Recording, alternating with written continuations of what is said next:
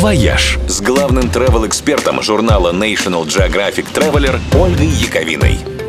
Всем привет!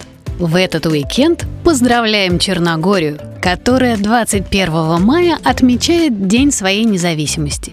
Чудесная страна, которая в смысле летнего отпуска на море на сегодня одна из самых открытых и приветливых – Недавно они отменили все ограничения, и сейчас для въезда в Монтенегро не нужно ничего вообще, даже отрицательного теста.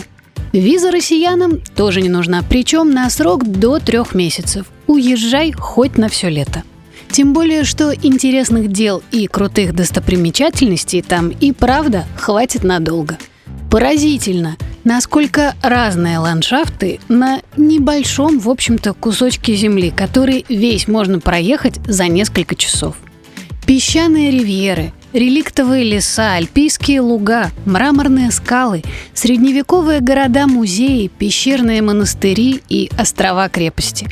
В Черногории обязательно нужно увидеть потрясающий Которский залив, самый южный фьорд Европы – Каньон реки Тары глубиной в 1300 метров, крупнейшее на Балканах Скадарское озеро с пеликанами и старинными монастырями и невероятной красоты горный массив Проклятие, напоминающий Доломитовые Альпы. А пляжи здесь на любой вкус. На Ульцинской и Ривьере они песчаные – на Будванской – мелкогалечные. На Которской – каменные площадки с лесенками в лазурную воду. А в Герцогнове у берега грандиозная песчаная отмель с целебными грязями. Идеальный лягушатник для самых маленьких. Только вот прямых рейсов до Черногории пока нет. Но, будем надеяться, это тоже скоро изменится.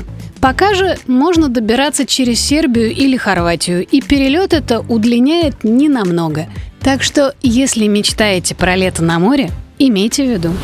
«Вояж» – радио 7 на семи холмах –